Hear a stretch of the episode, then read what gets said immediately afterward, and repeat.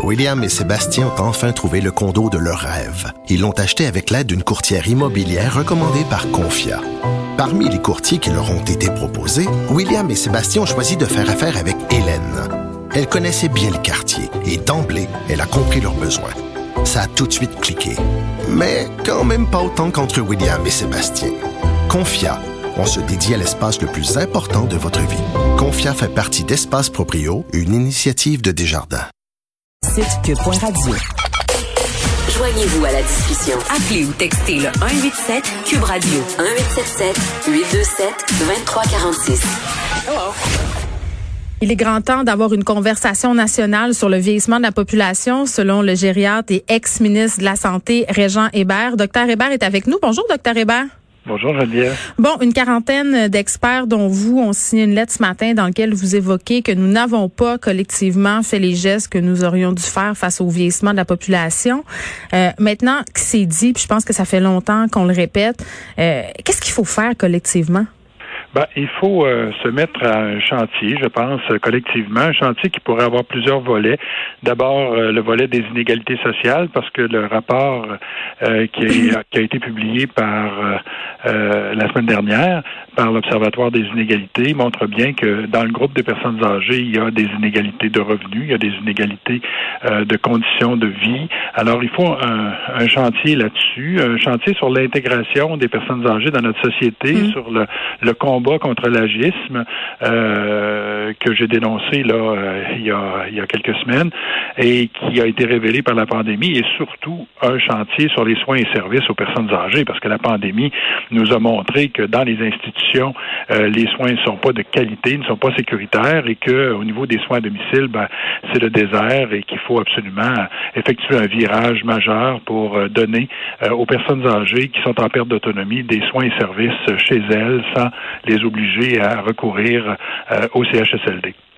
Oui, c'est plate parce que en ce moment, docteur Hébert, j'ai l'impression qu'on est dans une espèce de triste momentum là, à cause de la pandémie. Justement, euh, ça a accéléré peut-être la façon euh, dont on a voulu justement discuter du sort de nos aînés. Puis je trouvais ça intéressant que vous parliez d'âgisme parce qu'à travers tout ça, tu sais, à travers le fait qu'on qu'on ait vu, si on veut, les manquements de notre système par rapport euh, aux personnes dans les CHSLD, dans les RPA et même aux personnes âgées euh, qui habitent à leur domicile, là, même à travers il y a certaines personnes âgées qui ont senti euh, qu'elles étaient carrément mises à part et, voire même infantilisées.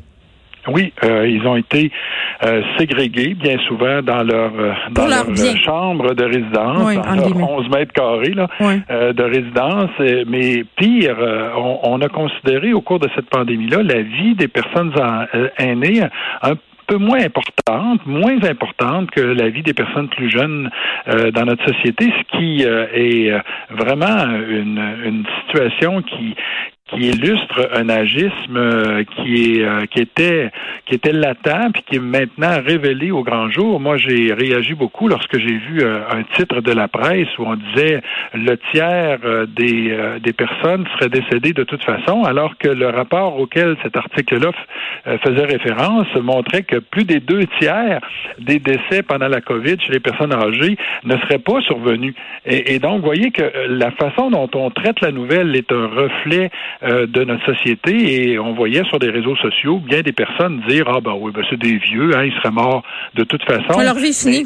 Ils ont déjà contribué. Leur vie finie, ils ont déjà contribué. Ce ne sont plus des citoyens actifs. Tout ça, on l'a lu, on l'a entendu. Ah, écoutez, c'est et c'est ça qui est euh, qui est un révélateur d'un agisme. Imaginez qu'on parle euh, des, des, des autochtones avec cette euh, avec cette ce ton-là, qu'on parle des, des minorités d'orientation sexuelle, qu'on parle des, des noirs, qu'on parle des, des femmes. les les gens sortiraient dans la rue, mais parce qu'on parle des vieux, il y a pas de mouvement Old Life Matters, il n'y a pas de, il y a pas de, euh, de gens qui, euh, qui s'insurgent contre ça. Et ça, c'est un, agisme latent. Il faut le dénoncer. Il faut que mm. notre société soit capable de prendre des mesures pour réaffirmer que une vie humaine, c'est une vie humaine. Puis si c'est une personne plus âgée, c'est une vie humaine qui a autant d'importance que les autres. Si c'est une personne handicapée, c'est une vie humaine qui a autant d'importance que les autres. Et on peut pas faire en sorte que euh, on puisse on puisse voir des personnes âgées, des personnes handicapées mourir sans que on réagisse euh, et qu'on puisse modifier euh, les soins et services pour faire en sorte qu'elles euh, soient sécuritaires, ces soins et services-là et que les personnes âgées puissent vivre dans la dignité en dépit d'une perte d'autonomie. Puis en même temps, euh, j'ai eu à l'émission une dame âgée, euh, elle avait plus de 75 ans, qui est venue me dire que justement par rapport à, cet infantilisme dont je faisais, euh, auquel je faisais référence un peu plus tôt, qui disait moi j'aurais aimé ça pouvoir les prendre moi-même mes décisions, moi de me faire dire reste chez vous, de me faire dire que j'avais pas le droit de sortir, que j'avais pas le droit de voir ma famille, comme si j'avais pas entre guillemets le libre arbitre, l'intelligence suffisante, suffisante pardon pour évaluer mon risque et euh, accepter ou pas les conséquences de ma prise de risque. J'ai trouvé ça triste d'entendre ça. Elle n'était pas la seule à porter ce discours-là, cette dame-là.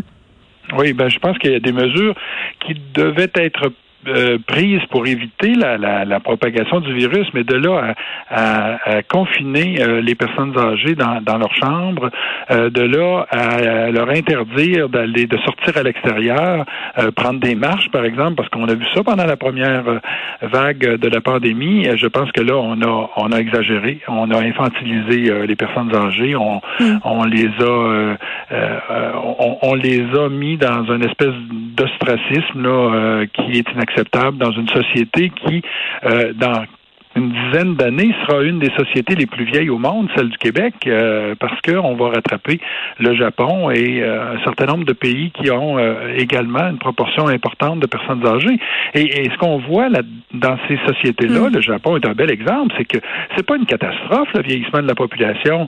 Il y a pas l'économie s'est pas effondrée au Japon. On n'a pas arrêté de donner des, des, soins et services aux, aux, personnes âgées, même que les soins domicile sont beaucoup mieux développés que chez nous et que euh, le système de santé euh, public et universel qu'on voit au Japon a continué à être soutenable financièrement. Là. Mm. Alors, il n'y a pas de catastrophe pour une société vieillissante, mais il faut assumer ce vieillissement-là et faire en sorte que les personnes âgées sont bien intégrées, qu'ils ne sont pas victimes euh, d'agisme et, qu'on leur apporte les soins et services dont elles ont besoin lorsque euh, il y a une perte d'autonomie. C'est comme si on voulait pas voir ce moment-là de nos vies parce que ça nous ramène à notre mortalité. Je pense que c'est pour ça qu'on a de la misère à l'avoir, cette discussion-là collective, docteur Hébert.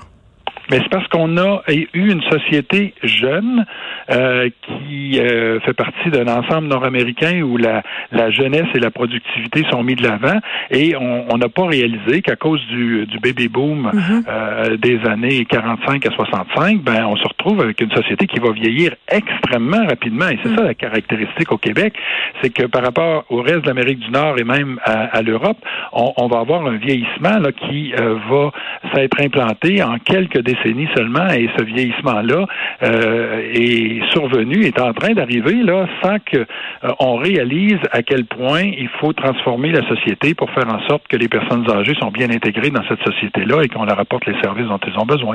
Là, on vient d'apprendre que les aînés, le personnel des CHSLD seraient vaccinés en priorité lorsque les premiers vaccins euh, de Pfizer et BioNTech arriveront au Québec, possiblement dès la semaine prochaine. par ailleurs, c'est évidemment ils sont approuvés. J'imagine que c'est rassurant d'apprendre ça. Ah, c'est une bonne décision. Je suis soulagé. Euh, je pense que les euh, personnes vulnérables qui habitent dans des milieux de vie collectifs, que ce soit les résidences pour personnes âgées ou les CHSLD, doivent être vaccinées en premier, parce que ce qu'on connaît de ces vaccins, c'est qu'elles euh, préviennent des maladies sévères, des maladies importantes. Est-ce qu'elles préviennent la transmission du virus? Ça, c'est pas encore euh, très clair. Donc, euh, il faut que les personnes vulnérables soient vaccinées en premier et en deuxième, les travailleurs de la santé, bien que les travailleurs de la santé font pas des maladies euh, sévères, des maladies graves, mais peuvent transmettre le virus. Alors, si le vaccin peut empêcher la transmission, ben, ça sera un bonus.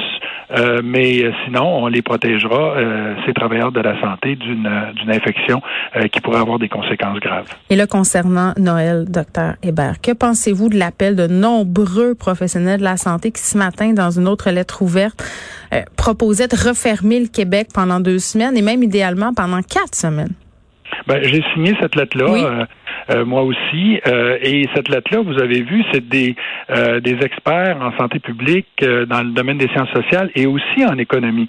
ce que nous disons, c'est que dans la perspective du pire, on est mieux d'avoir un moindre mal. C'est-à-dire que si on ne ferme pas l'économie pendant le temps des fêtes, on peut se ramasser avec des lendemains difficiles au retour des fêtes, comme ça a été le cas au retour de la semaine de relâche au mois de mars dernier. Alors, ce qu'on dit, nous, c'est qu'il serait moins dommageable pour l'économie de faire ce confinement strict pendant la période des fêtes. Il y a déjà les enfants qui euh, ne sont plus ne sont pas à l'école, ne sont pas en garderie. Beaucoup d'institutions et d'établissements sont mm. fermés pendant la période des fêtes.